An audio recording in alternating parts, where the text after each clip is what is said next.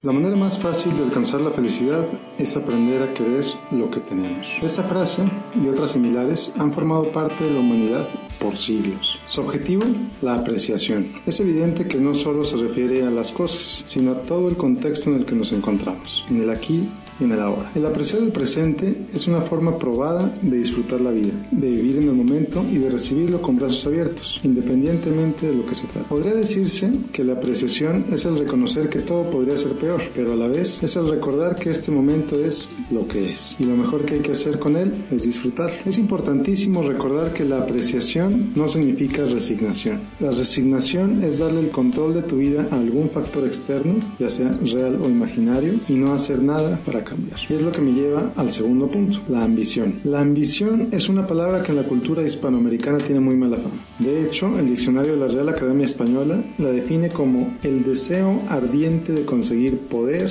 riquezas, dignidades o fama. ¿Te fijas cómo esta definición está basada en resultados externos? ¿Dónde está la acción individual? Veamos ahora cómo la define el diccionario Oxford, uno de los más reconocidos de la lengua inglesa. Ellos definen la ambición como el deseo fuerte de alcanzar o algo, típicamente requiriendo determinación y trabajo duro. ¿Notas la diferencia? Mientras que para la lengua y por lo tanto para la cultura hispana, la ambición está limitada al deseo de recompensas externas, en la inglesa se da especial importancia al trabajo requerido para lograrlo. La ambición, evidentemente, forma parte